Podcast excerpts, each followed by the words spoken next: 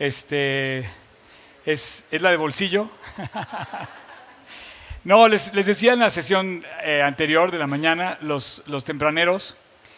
Eh, ¿Ustedes son los tempraneros? No, ¿verdad? Qué gacho, ¿no? Qué gacho. ya los ventaneé. No, esta Biblia era de mi mamá.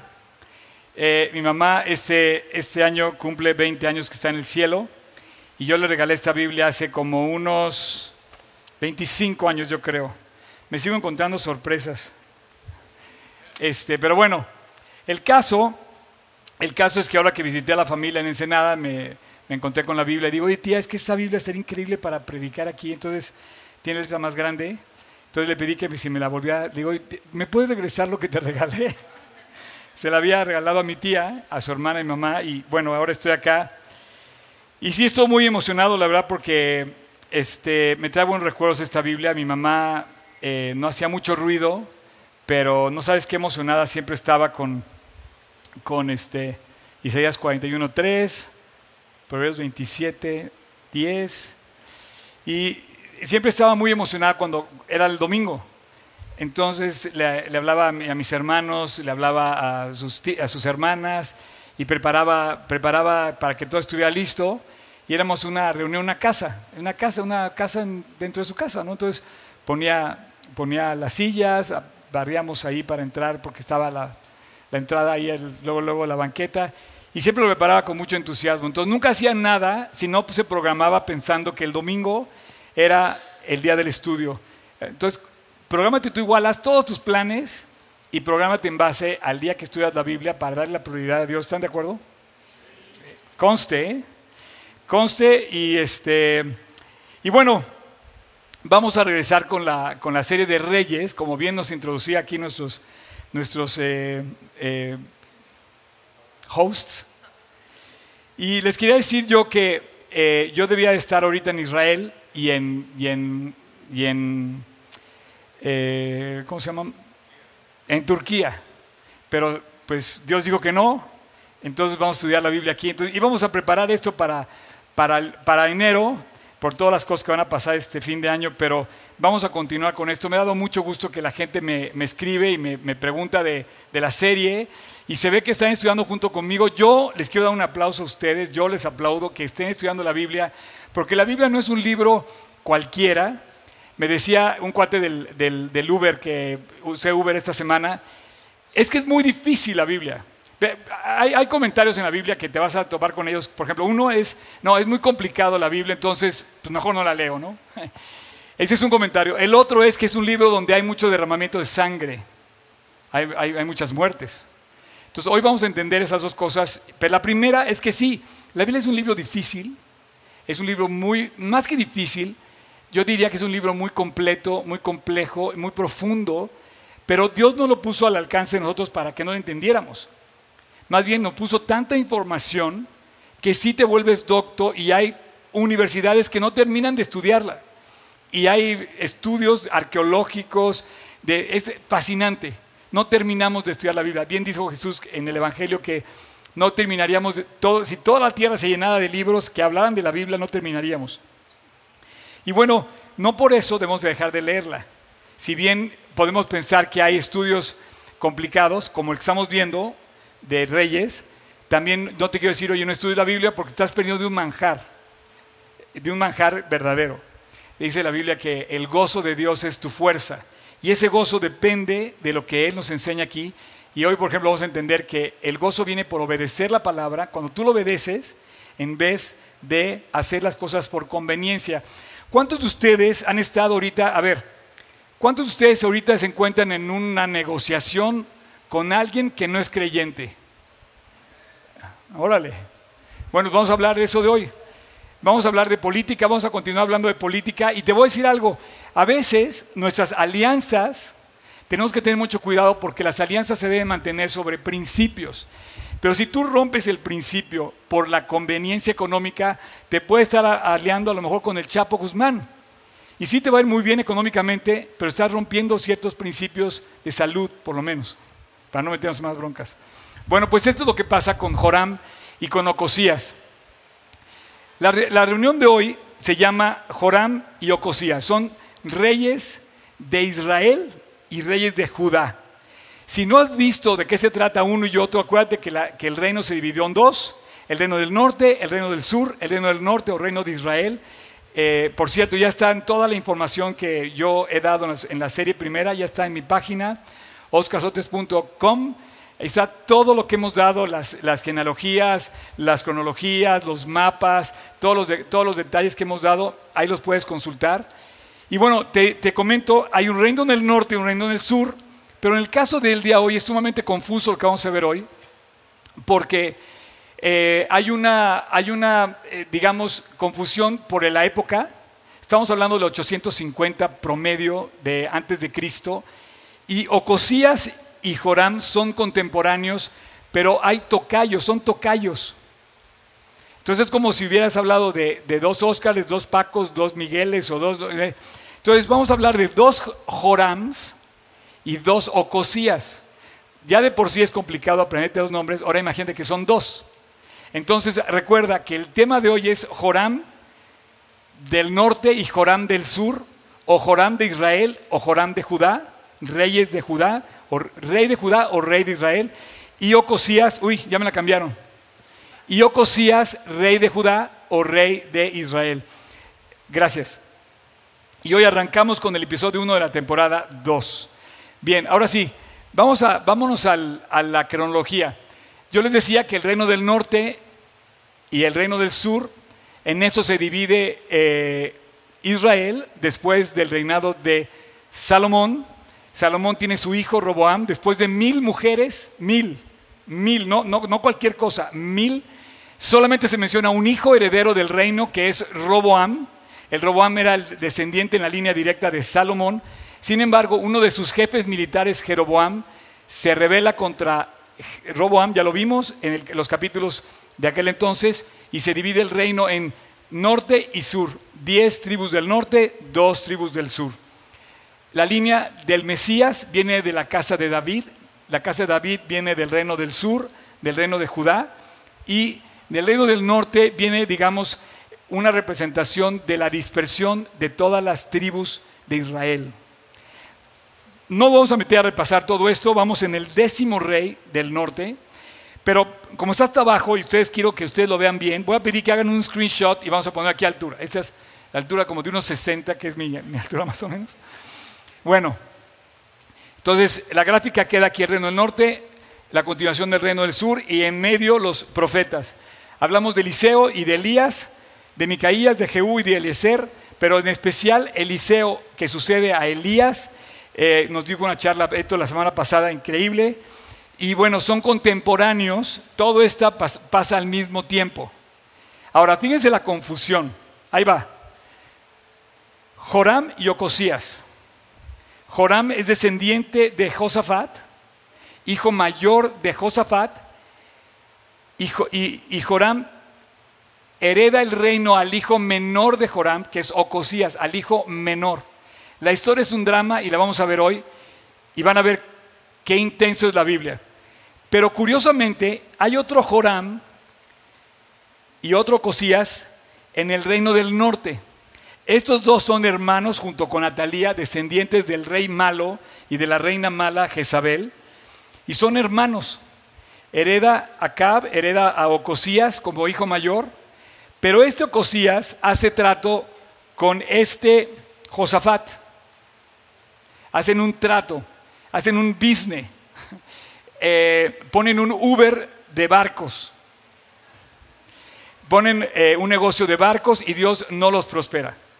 Porque dice Dios, ¿cómo haces tú una alianza con una persona mala? Es increíble, porque Dios nos está revelando el principio de vivir haciendo lo correcto y de buscar socios leales, socios con principios de honestidad, que es lo que a final de cuentas tú estás buscando. Y Josafat, que es un rey bueno, como lo vimos también, hace una alianza con Acab, rey malo, para luchar contra enemigos comunes que tenían Moab, Amón, el monte de Jerib y eh, Ramot de Galad. Reyes, digo, perdón, reinos enemigos que quieren hacer eh, pleito contra uno contra otro y se, y se unen.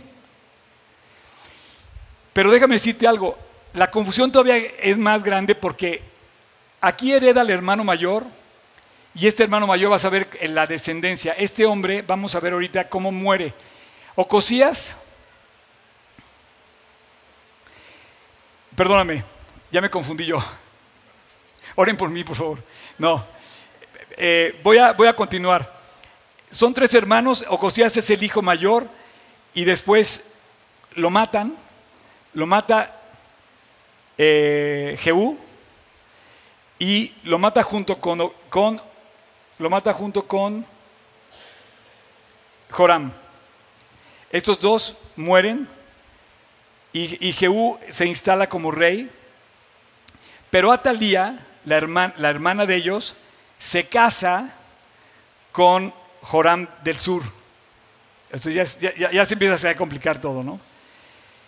Y bueno, no porque esté complicado tengas miedo de estudiar la Biblia. Yo más bien te invito a que lo hagas eh, sin temor, que te va a fascinar el estudio de la Biblia.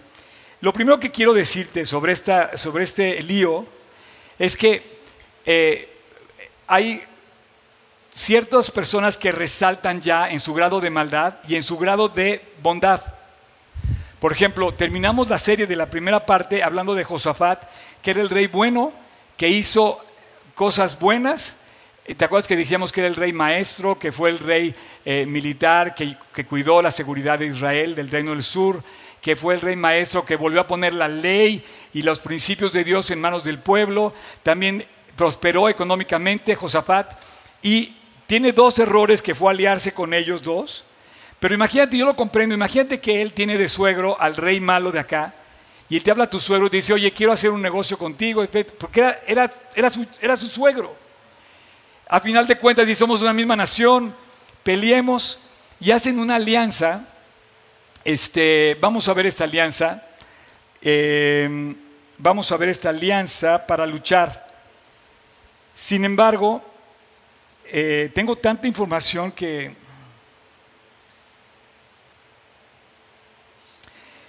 quiero ir por orden. La alianza, de hecho, la, comentó Beto y la comentó yo en el capítulo anterior.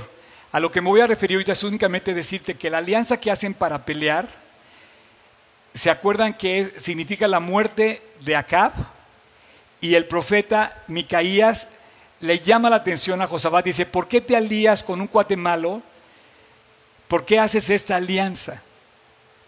Entonces, lo primero que te quiero preguntar yo es, ¿hasta dónde puedes llegar tú en la conveniencia política, económica, de cualquier tipo que tú quieras? Por ejemplo, podemos hablar de un partido político y podemos hablar de conveniencia política. Y políticamente podemos decir que les en la Cámara de Diputados podían votar porque al partido le conviene, no a la nación, pero al partido sí. Pero si metemos a la política, podríamos hablar de la escuela.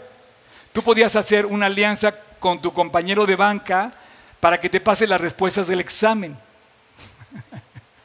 ¿Hasta qué grado la alianza? Es en serio, nunca. No sé por qué no se ríen, yo pensé que se iban a reír. Este, ¿Hasta qué grado la alianza para que te pasen el examen vale? Oye, vamos a sacar 10 los dos. Sí, pero estás rompiendo los principios. Entonces, lo que te quiero, nada más quiero englobar la enseñanza, tanto la de Beto como la mía, que habla del reino que se había aliado para luchar. Obedecer la palabra de Dios no es lo mismo que la conveniencia de la palabra de Dios. Muchas veces vamos a tener que obedecer sin que nos convenga. Muchas veces vamos a tener que pasar por alto un compromiso de amistad, por ejemplo, para mantener el principio de obediencia. Mucha gente te va a decir, oye, toma, esto es un punto súper polémico. No tomas, no, no tomo, ni quiero tomar, ni lo necesito. ni lo recomiendo. Ni me hace falta. Y me sale más barato vivir. me cuesta menos. Pero de repente llego a un restaurante y me dice, ¿cómo? Casi casi me toman la temperatura. ¿Estás bien? Sí, estoy muy bien. Solamente tomo agua. Vaya, ni refresco tomo. Para que me entiendas. Y sin embargo hay compromisos donde te invitan a tomar. Y te dicen, ¿y cómo que es que vas a rechazar a tal persona brindar? ¿no? Eh, depende de lo que quieras hacer. Pero muchas veces Dios te va a decir que mantengas tu principio, el principio que Dios te enseñó, y lo va a confrontar el enemigo con el compromiso o la conveniencia que tienes delante. A lo mejor el examen te va a decir, oye, ¿sabes qué? Te conviene pasar el examen.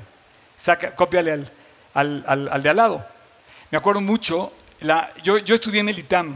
Se los voy a contar porque esa no les he contado. Yo soy egresado del ITAM. Eh, estudié, me gradué, me, me gradué en el 87 de contador público. Soy contador público titulado del ITAM. Y me acuerdo que un día me fui yo a predicar la Biblia y eh, de paso a trabajar en otras cosas que yo andaba y falté a un examen, a una clase, perdón. cuando llega el examen, no sé si ustedes ubican, pero el ITAM tiene varios tipos de salones y yo estaba en un salón tipo de mesa redonda, en una U, sentado al lado, de aquí para allá, sentado en la misma banca, o sea, una misma mesa larga, sentado de amigos y de compañeros, ¿no? pusieron el examen, empecé a leer y yo decía, Dios, no sabía nada, pero nada, así, de cero, de, creo que lo único que sabía era mi nombre. Y entonces una amiga que estaba al lado de mí, me acuerdo perfecto, me acuerdo perfecto, se voltea y me dice, Oscar, no has contestado nada. Entonces agarra así, con una velocidad estratosférica, saca, me la pone así y me dice, cópiame. Conveniente, ¿no? Era muy conveniente. Yo tenía las respuestas ya enfrente de mí. Y ahí tomé la decisión entre obedecer a Dios o mi obediencia a la palabra y mi compromiso a la palabra. ¿Qué creen que hice? ¿Cuántos creen que sí copié? ¿Ah, verdad? Eh, no, me acuerdo que empezó como a quemarse la banca delante de mí. En mi conciencia sentí que estaba quemando mi pupitre. Y dije, Dios, yo no te puedo hacer esto. Aparte, yo le he hablado de Cristo a esta chava y a todos los demás que me van a ver copiar. ¿En qué lugar va a quedar tu nombre si ellos me ven copiando? Agarré inmediatamente y le dije, no, gracias, pum, me levanto y entrego mi, mi examen en blanco, así en blanco. Entonces yo salí diciendo, Dios, haz un milagro para que saque 10. Este, no, no, no, estuvo increíble porque reprobé.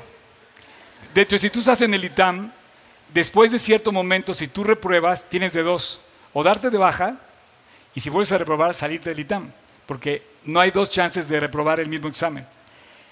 Entonces me tuve que dar de baja de la materia porque ese, ese cero me iba a ocasionar la posibilidad de reprobar la materia y si yo reprobaba la materia me sacaban del, del ITAM.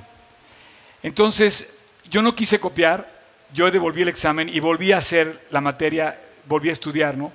Pero yo te puedo contar esto como un testimonio de que Dios, yo tenía muy conveniente ya las respuestas encima, pero decidí obedecer el, principio de Dios de no hacer trampa, de no decir mentiras, de no corromper las reglas. Entonces, muchas veces vas a estar tú delante, en escuela, delante de alguien que va a copiar o te va a invitar a copiar o tú vas a invitar a alguien a copiar, o a lo mejor eres, eres a lo mejor diputado de la República y vas a querer por conveniencia política presentar algo para que tu partido gane en vez que la nación gane. Y va a quedar en tu conciencia el principio de obedecer a Dios o de ganarte para ti tu beneficio. Eso solamente va a quedar, pero hoy estamos viendo una cosa muy real. Eh, resulta que por alguna razón, puedes volver a poner la, gráfica de los... Por alguna razón, Acab y Josafat, reyes que estaban peleados, decidieron hacer una alianza y decidieron que su hija se casara con su hijo. Entonces la hija de Acab, que fue Atalía, se casa con el hijo de Josafat, que es Joram. Y quiero, eh, quiero, quiero anotar esta, este matrimonio y este matrimonio, porque fueron matrimonios sumamente malos. Fueron matrimonios que hundieron a la nación completa. La hundieron en pecado, la hundieron en maldad. Por ejemplo, mientras Jeroboam, puedes volver a poner la plática, te voy a decir, Jeroboam instauró un reino que dijo, voy a servir a Dios, pero a mi manera. Acab no se conformó con eso, Acab aquí está, eh, hice más grande la gráfica, aquí está. Acab junto con su esposa dijeron, no vamos a servir a Dios, ni siquiera a, nuestra manera, a nuestro antojo, vamos a servir a Baal. Belcebú, Baal, Baalbek en Líbano, las, las fuentes de influencia eh, fenicias. Esta señora de Fenicia se casa con un hombre judío y deciden romper con el Dios de Israel y seguir a Baal. Bueno, Joram, este hombre, resulta que hace algo peor. Mal influido por su abuela y por su madre y mal influido por su esposa. Mata a sus hermanos. Él era el mayor de siete hombres. Y vamos a empezar con la historia, para que veas lo, imperdible de este, de, este, de este capítulo. Eh, si tú lees, si tú lees, por ejemplo, pueden enfocar, ¿dónde, dónde, dónde enfocan? ¿Quién, quién, quién me puede enfocar? Allá. Si tú lees el capítulo 21, primera, segunda crónicas 21, hasta arriba dice reinado de Joram de Judá. ¿Sí? ¿Lo pueden checar en su Biblia? Capítulo 21 de Crónicas, segunda Crónicas, comienza diciendo, ¿sí? ¿Se ve? ¡Wow! ok. Es interesante porque ahí da lo que les dije, Joram de Judá, hay otro Joram de Israel. Ahora, vamos a leer y vamos a ver la historia, qué terrible es. Durmió Josafat con sus padres y lo sepultaron con sus padres en la ciudad de David. ¿Se acuerdan que decíamos, Josafat muere, hereda a su hijo primogénito que es Joram. Y dice que lo sepultan en la ciudad de David. La ciudad de David es un nombre de un lugar en Jerusalén. La ciudad de David es donde comienza, nace, surge la ciudad de Jerusalén después de la, que la conquista David. Pocos años antes de este hombre estuvo David conquistando y conquista Jerusalén y la ciudad de David es la que abre, son los inicios de Jerusalén. Entonces decir que vas a la ciudad de David hoy está abierto a, es un museo la ciudad de David, fascinante la ciudad de David en Jerusalén. Y decir que vas a la ciudad de David significa que vas a estar en este lugar. Ese lugar existe y existió. Y dice, quien tuvo por hermanos, fíjate bien, los hijos de Josafat, Azarías, Jaiel, Zacarías, Azarías, Micael, Cefatías. Seis hombres. Todos fueron hijos de Josafat. Y su padre les había dado muchos regalos de oro y plata. Pero había dado el reino a, Joram o sea, no hubo pleito de, herencia. Te dijo, ¿sabes qué? Tú vas a, tú vas a heredar el reino, tú eres el heredero real. Y Joram hereda sin problema. Pero ve lo que pasa. Esto es terrible. Dice, les había dado el les había dado regalos y pero había dado el reino a Joram porque él era el primogénito. Fue elevado pues Joram, escucha por favor esto. Alguien está durmiendo, pellizcalo por favor y le escucha lo que va a decir ahorita, segunda Crónicas 21. Fíjate bien, fue elevado pues Joram al reino de su padre y luego que se hizo fuerte, mató a espada a todos sus hermanos y también a algunos de los príncipes de Israel. ¿Dónde hemos oído eso antes? Después de que, Hitler se hizo fuerte, mató a medio mundo. Después de que Nerón se hizo fuerte, mandaba matar a la gente. Después de que muchos políticos se han hecho fuerte, mandan matar. Señores y señoras, hay cosas en la Biblia que habla de la intensidad de la política. Este era un político rey, heredado perfectamente sin bronca alguna, manda matar nada más y nada menos que a sus hermanos. No mató al, segundo, no mató al tercero, no mató al cuarto. Yo me imagino que aquí agarra eh, Herodes la idea de matar a gente, porque Herodes tuvo 10 esposas y hasta sus hijos y sus esposas las mandaba a matar, porque temía que le robaran el reino. Este hombre estaba psicósicamente, no sé cómo te puedo decir que era Joram, Joram de Judá, Joram de Judá, ahí está, Joram de Judá, que estaba tan loco que mandó matar. Y yo te digo, oye, ¿cómo puede ser la Biblia un libro de sangre? Bueno, no quiere decir que la sangre sea por culpa de Dios. Aquí tú encuentras la, digamos, tú encuentras la razón ¿Por qué la Biblia habla a veces de una cosa tan sangrienta como homicidios de este, este nivel? Porque es la maldad que supera la- el razonamiento humano. Jesús describe al mundo como una generación mala y le agrega la palabra perversa. Jesús dice generación mala y perversa. Porque hemos hecho tanta maldad y hoy lo estamos viviendo. Pero esto no nació hoy. Esto no nació aquí. Nació desde Caín y Abel. La historia de matar a los hermanos fue una historia con la que se sembró la fundación de toda la humanidad. Caín mató a su hermano. ¿Y por qué causa lo mató? Porque era buena onda. Oye, ¿le robó? No, no le robó. Oye, ¿lo, ofendió? No, no lo ofendió. Simplemente le caía mal y los mandó matar. Igual que Joram. No, no sé si, me explico, pero es increíble que estamos viendo. Yo podría titular este capítulo que dice Reinado de Joram.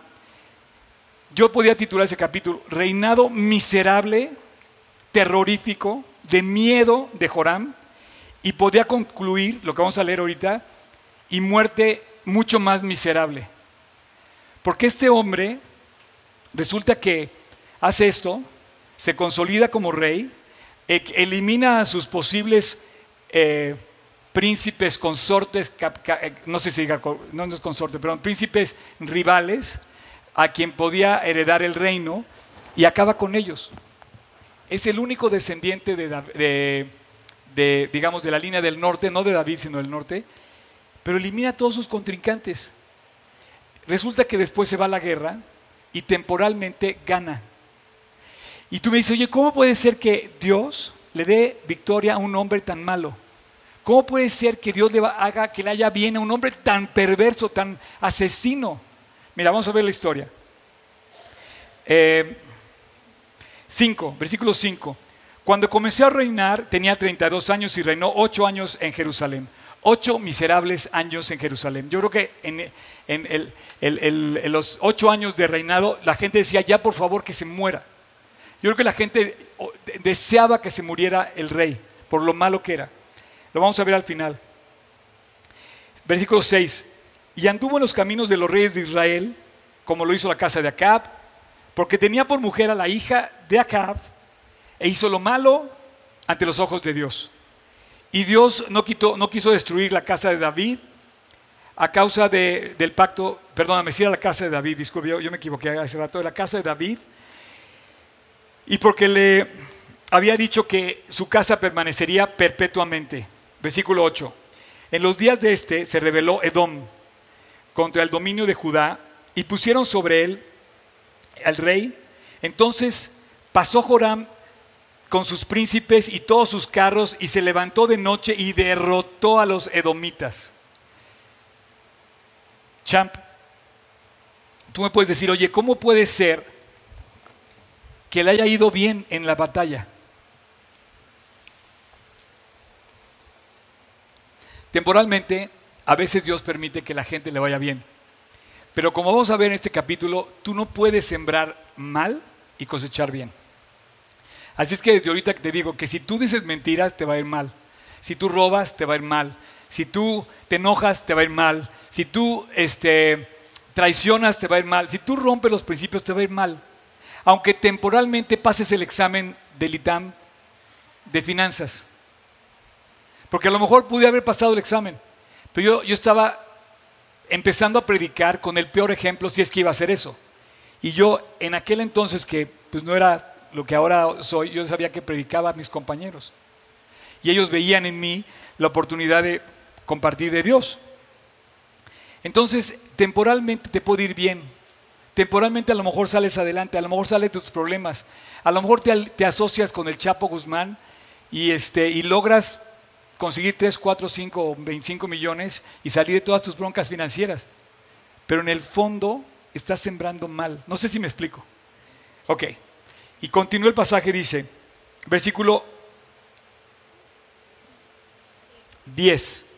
No obstante, fíjate bien, Edom se liberó del dominio de Judá. Y de hecho se liberó hasta hoy. La Biblia dice la verdad. Hoy Edom es, ¿sabes cuál es Edom? ¿Quién me puede decir quién es? quién es? No digas, Chan, porque tú siempre me andas echando de cabeza. ¿Alguien sabe quién es Edom hoy? A la una.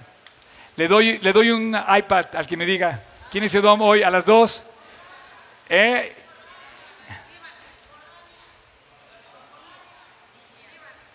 Jordania. Pero ya, eh, ya había pasado, eh, bien, un aplauso para... Edom es Jordania, Edom, Moab y Amón es Jordania. Y los edomitas, eh, es, toda la historia increíble. Los edomitas se pelean, te debo un iPad. los edomitas habían sido derrotados por el rey de Judá, por Joram. Pero resulta que de repente se rebelan, el enemigo se revela y gana y se libera del rey. Hasta hoy. Y hoy Jordania no es Israel. Hasta hoy. Así dice, eh, vamos a seguir leyendo versículo 10 al final.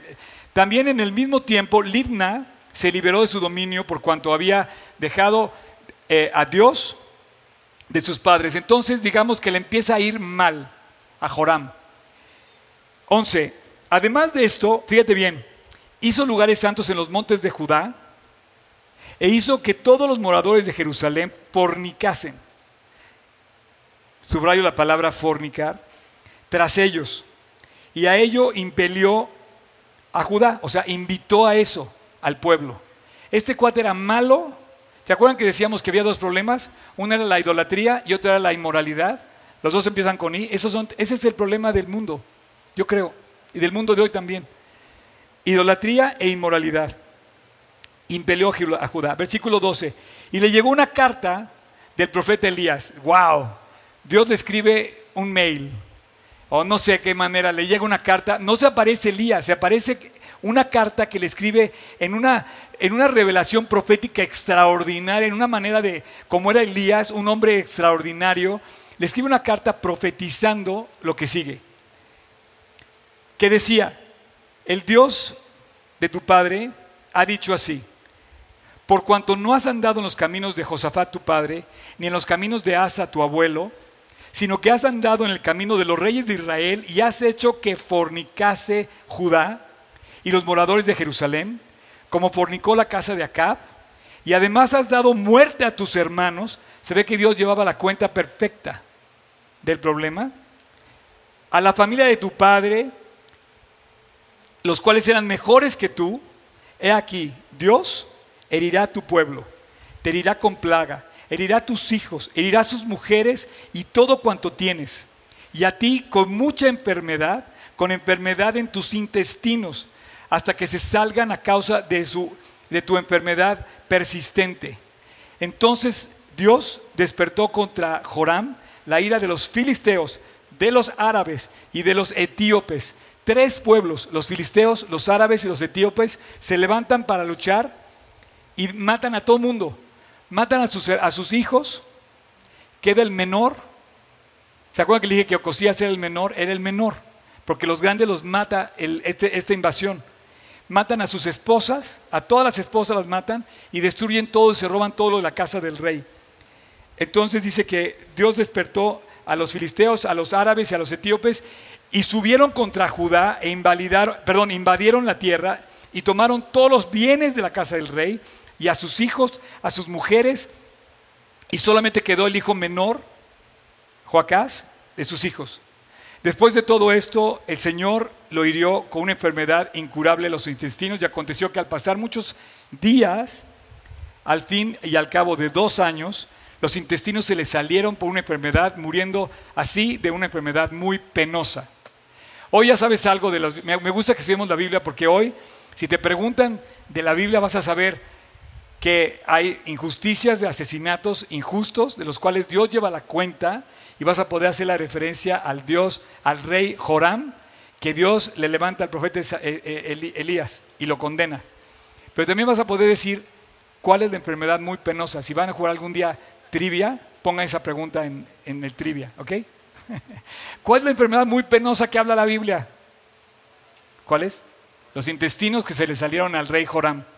¿Cuál era? No lo sé, pero ha haber sido horrible. Espero que no lo olviden. Es una enfermedad muy penosa, una cosa rarísima. una enfermedad que era más bien un juicio de Dios en su vida. Entonces él muere, por eso decía que el capítulo se llamaba La vida miserable de un reino de ocho años de Joram y la muerte más miserable, porque además murió olvidado. Termina diciendo, eh, versículo 19 al final, y no encendieron fuego en su honor al morir, como lo habían hecho con sus padres, y cuando comenzó a reinar tenía 32 años y reinó 8 años en Jerusalén y murió, sin pena ni gloria. Más bien con pena, con pena y sin gloria.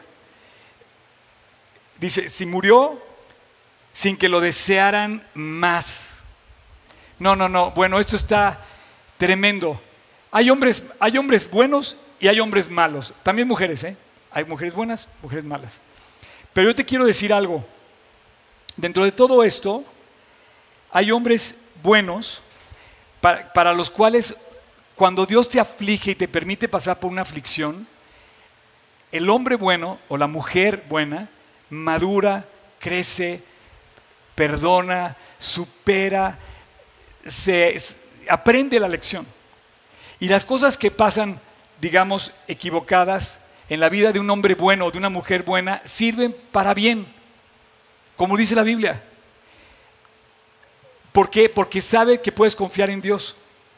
Pero hay hombres malos como Joram, que su vida es miserable que no aprendieron con el reproche, no aprendieron con el reclamo de Dios, no aprendieron con la advertencia de Dios, no aprenden y entonces terminan enfermos y como decía Memo, lonelies.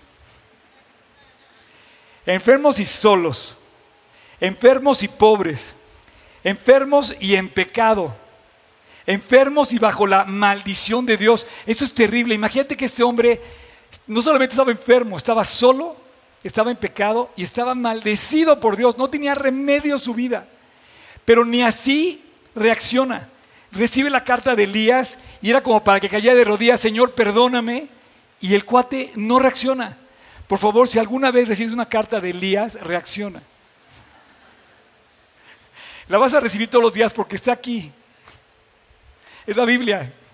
Cuando veas la Biblia, obedece, no por compromiso, no por conveniencia, obedece por, por seguir a Dios y te vas a dar cuenta que Dios va, puede salvar tu vida porque a Él se dedica a hacer milagros. Pero este hombre termina enfermo y pobre, enfermo y solo, enfermo y en pecado, enfermo y bajo la maldición de Dios y enfermo y sin la fuerza y sin la gracia para soportar la enfermedad. Esto es terrible. Terminar así sería la más terrible de tu vida. Y aparte, enfermo y mal deseado. Nadie quería ir con él. Yo espero en Dios que cuando muramos, ninguno de nosotros estemos en esa condición. Y bueno, eh, termina el capítulo 1. Podemos volver a poner otra vez el gráfico. Joram es este hombre, hijo mayor de Josafat, mata a sus hermanos, aliado con una mujer mala y aliado con un eh, hijo de una mujer mala también. Ellos él crea un reino de terror, una dictadura de homicidios, y su hijo menor, al morir, queda un hijo menor. El hijo rescata la dinastía, sale la línea de, David y hereda Ocosías, que era el hijo de este chavo. Nada más para aclarar, quiero decirte que cuando muere Acab, tenía tres hijos, dos hombres y una mujer, hereda el mayor, y este, este hombre muere cuando muere, ya me hice bolas. Vamos a leer dónde muere este, ¿sale? Vamos a la Biblia, ¿ok? Capítulo 22. Ah, espérame, no. Eh,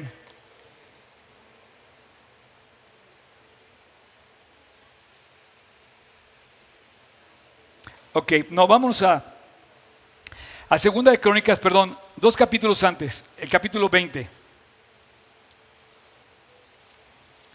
y el, versículo 35. Si se fijan, dice resumen de reinado de Josafat. ¿Estoy bien? ¿Estoy bien o estoy mal? Segunda Crónicas 20. Ok. Pasadas estas cosas. Ay, no, perdóname. Perdóname, perdóname. Es Primera de Reyes 22. Discúlpeme. ¿Sí me, ¿sí me disculpan? ¿Seguro? Perdón, perdón. Es Primera de Reyes 22. Primera de Reyes 22.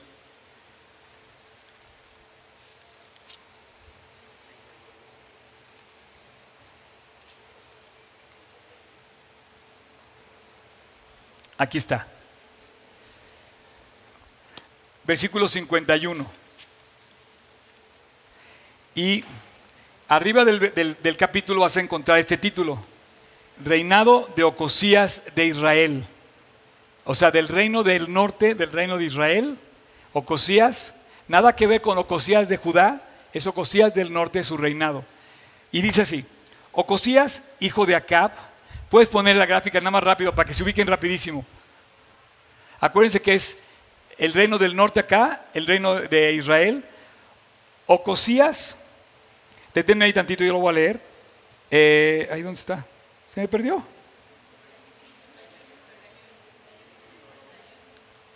Espérame. Perdón, es que me volteó la página. Ocosías, hijo de Acab, no era este Ocosías, era este Ocosías, hijo de Acab, comenzó a reinar sobre Israel en Samaria. ¿Se acuerdan de la capital de Samaria? El año 17 de Josafat, de este, de este rey de Judá, y reinó dos años, nada más. Ahora sí, ya podemos poner los versículos en la pantalla, que si gustan. Que dice así, e hizo lo malo ante los ojos de Dios y anduvo en el camino de su padre y en el camino de su madre, en la cual dice que anduvo el, el rey Jeroboam, hijo de Nabat, que hizo pecar a Israel. O sea, andaban mal. Y termina el pasaje diciendo, porque sirvió a Baal y lo adoró y provocó la ira de Dios, del Dios de Israel, conforme a todas las cosas que había hecho su padre. Con esto, le quiero pedir al worship, por favor, si quieren subir, y ya vamos a terminar. Le di muchas vueltas y traté de hacerlo lo más sencillo posible, pero quiero pedirte que te des cuenta de algo. Eh, la Biblia resume cosas que se dan en el hombre. Cuando tú lees estos pasajes, la verdad sí Inclusive la gente se lo, se lo salta porque lees primero, si vas en cronología, lees primero Reyes antes de leer Crónicas. Y dices, cuando empiezas a leer Crónicas, dices, ah, pues ya lo leí en Reyes, porque además te dice el pasaje, y todo lo que hicieron estos reyes está descrito en el libro de Crónicas. Y vas a Crónicas, te dice, y todo lo que hicieron estos reyes está descrito en el libro de Reyes. Entonces mucha gente se salta esos pasajes. De verdad, se los salta. ¿Tú te lo has saltado? Ah, no digas mentira, champ. no, no es cierto. No, no se salte ningún pasaje. Lo que quiero decirte es que los dos complementan perfectamente la visión. Nos fuimos a Reyes, nos fuimos a Crónicas para hablar de esos pasajes, pero lo que te quiero decir es que la maldad del hombre es una realidad de Dios. Tú y yo estamos luchando hoy en día con un, con un mundo de maldad tremendo, con un mundo que nos envuelve, que nos sumerge en la maldad. La violencia está a la orden del día, la inseguridad está a la orden del día, los fraudes, las traiciones, los pleitos, las cosas están al orden del día y tú y yo tenemos un mandato, una línea que nos invita a la luz, al camino, a lo correcto y ahí está en la Biblia. Hemos visto cómo se aparece el profeta Elías hemos visto cómo se aparece de alguna manera y le dicen que no lo hagan. Y Dios, yo no sé cuántas veces pudo haber hecho en tu vida que te dieras cuenta de algo. No sé cuántas veces te invitó a creer Dios. Y seguimos pensando que podemos, seguimos pensando que... Y lees estas historias y yo ubico mucho mejor hoy que antes cuando empezaba a estudiar la Biblia. Por ejemplo, Dentro de 15 días, el día 17, ¿cuándo es el día 17? 8 días, son elecciones en Israel. Hoy, en día de hoy, por primera vez en la historia de, la, de la nación reconstruida de Israel de 70 años, va a volver a haber elecciones el mismo año que hubo elecciones a principios de este año. Algo está pasando que se está consolidando el, el futuro de la profecía y la verdad está batiéndose Israel otra vez en medio de nosotros como testigos. de una situación que está en la Biblia y que está hoy en la historia. Si tú te fueras hoy a Israel, estaría llena de los altares, de los lugares altos. Si vas a encontrar iglesias de la que quieras, hoy es en Israel. Vas a encontrar iglesias musulmanas, vas a encontrar iglesias judías, vas a encontrar iglesias católicas y hasta las que no te imaginas vas a encontrar. De verdad. Y yo te digo, ¿cuál es la correcta? El profeta le dijo, oye, has puesto los lugares altos. Has invitado a muchas creencias. Pero hoy tenemos que volver a predicar el Evangelio. O sea, la invitación no es a quedarnos con el drama de la novela que acabamos de leer. O sea, esto es Televisa en persona. O TV Azteca, no sé.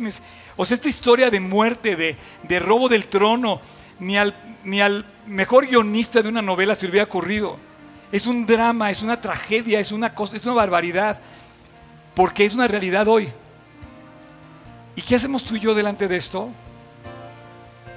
Miren, yo no sé si estoy bien, pero se los quiero traducir de todo mi corazón. Ustedes me han visto como oro, ¿no? Señor, te lo pienso en el precioso nombre de Cristo Jesús. Y estaba pensando y dije, Dios, voy a, voy a terminar de orar diferente. Voy a, voy a terminar de orando, orando en el nombre de Jesús precioso. Porque, no sé, a lo mejor estoy mal, pero así es como lo veo. Lo único precioso que tenemos hoy en día se llama Jesús. Porque el mundo está de cabeza, se están matando. La gente se está medio matando. La gente está rompiendo las reglas, desde que copian un examen hasta que copian en el Congreso de, de todas partes. ¿eh? Por eso te decía lo de Israel. Hoy en día, en Israel me emociona que está empezando a predicarse así en los muros de la ciudad de Jerusalén se vuelve a oír la voz de aquel que clama en el desierto, preparad camino al Señor. Increíble, imagínate que los muros que por dos mil años guardaron en secreto el Evangelio, ahorita la gente está viendo en el mismo idioma hebreo que Jesús es la respuesta. Hoy yo tengo de dos, amargarme para el resto de mi vida o decir que Jesús es precioso. Y me quedo con lo segundo. Y yo te lo quiero compartir. Hoy Dios está llamando a la puerta de tu vida. Dios está buscándote. Dios tiene una, em, una invitación. No sé ni cómo decírtela, pero si eres de aquellos que Dios les quedó a deber algo, no, no estás viendo a Jesús como es. Estás viendo a medias. Vamos a ponernos de pie. Padre, muchas gracias por esta mañana increíble. Que nos enseñas en tu palabra tantas cosas que hay para aprender, tomar nota y no caminar por esos lugares.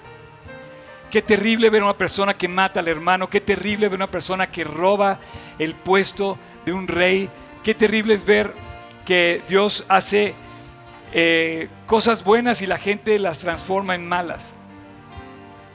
Pero esa es la realidad de los hombres, Dios. Esa es la realidad de un mundo que no es el que tú quieres para nosotros. Tu realidad es otra, Jesús. Tu realidad brilla, llama, ama, crece, provee, acaricia, sostiene Dios, gracias por poder predicarte. A ti, Jesús, precioso. Gracias porque en medio de toda esta maldad podemos levantar nuestros ojos al cielo y decir, Jesús me ama y puedo seguir adelante sabiendo que soy heredero del Rey de Reyes. Si tú hoy estás escuchando este mensaje y no tienes a Cristo en tu corazón, te estás preciando de lo precioso de la vida y aparte vives en pecado. El único que te puede quitar el pecado se llama Jesús. Lo quitó en la cruz del Calvario, como el Cordero que quita el pecado del mundo así. Murió por ti y por mí. Y si tú quieres esta mañana, ahí donde estás, en tu corazón, en silencio, te voy a invitar a que ores conmigo. Una oración en donde quiero pedirte que tú le pidas a Dios que te perdone, que te limpie, que te cambie. Si tú quieres, ora conmigo. En silencio, Jesús, te invito a mi corazón. Límpiame de mi terrible maldad. No recuerdo todo lo que pude haber hecho, pero hoy te quiero pedir perdón. Cámbiame, Jesús. Lávame.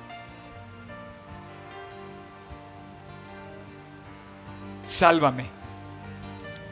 Y esta mañana, Dios, te pido con todo mi corazón que entres a vivir a mi vida.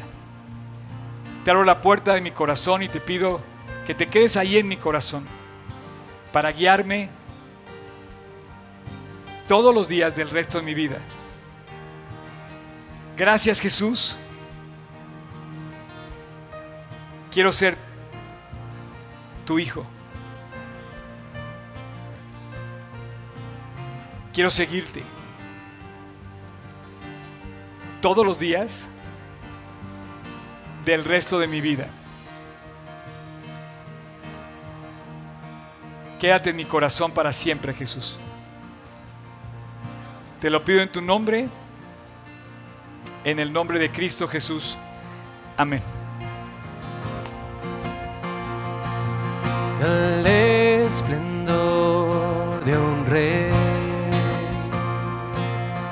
Vestido en majestad, se goza la creación, se goza la creación. Cubierto está de luz y toda oscuridad. Tiemblante su voz, tiemblante su voz, quão grande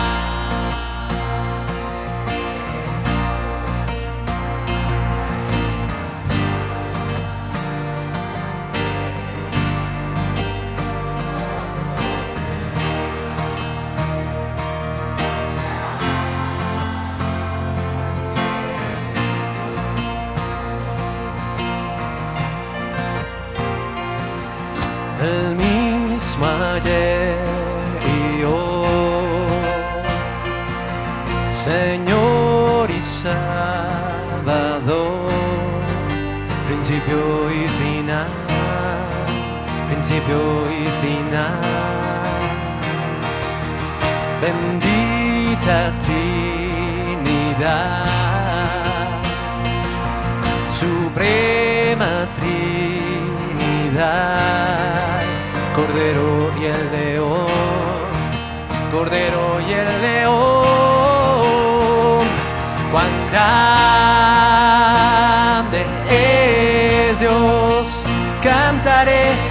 graça.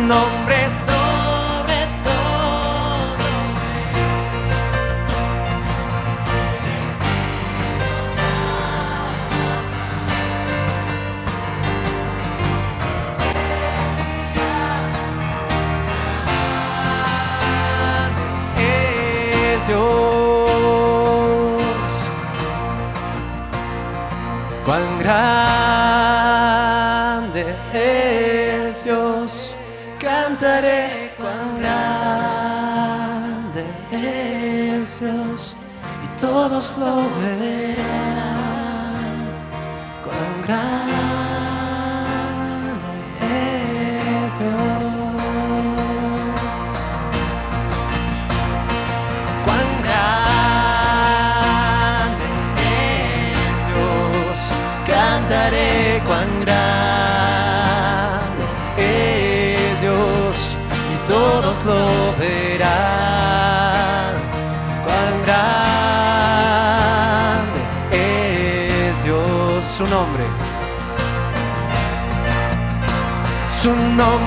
nombre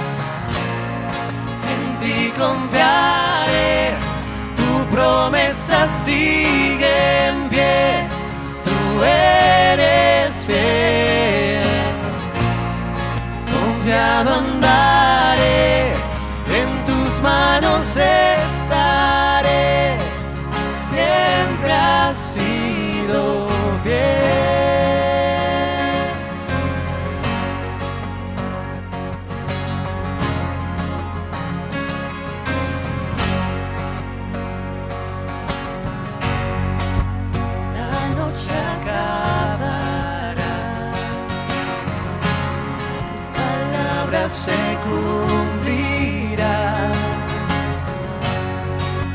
Mi corazón te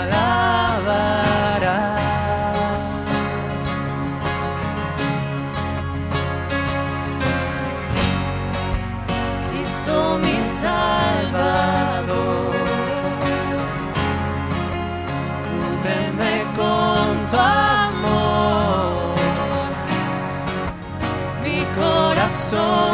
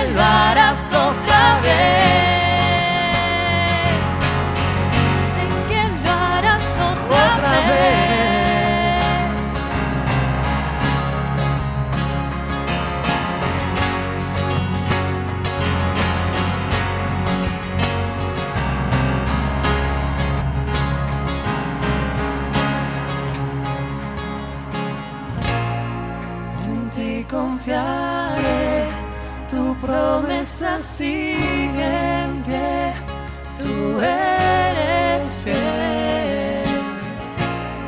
Confiado andaré, en tus manos.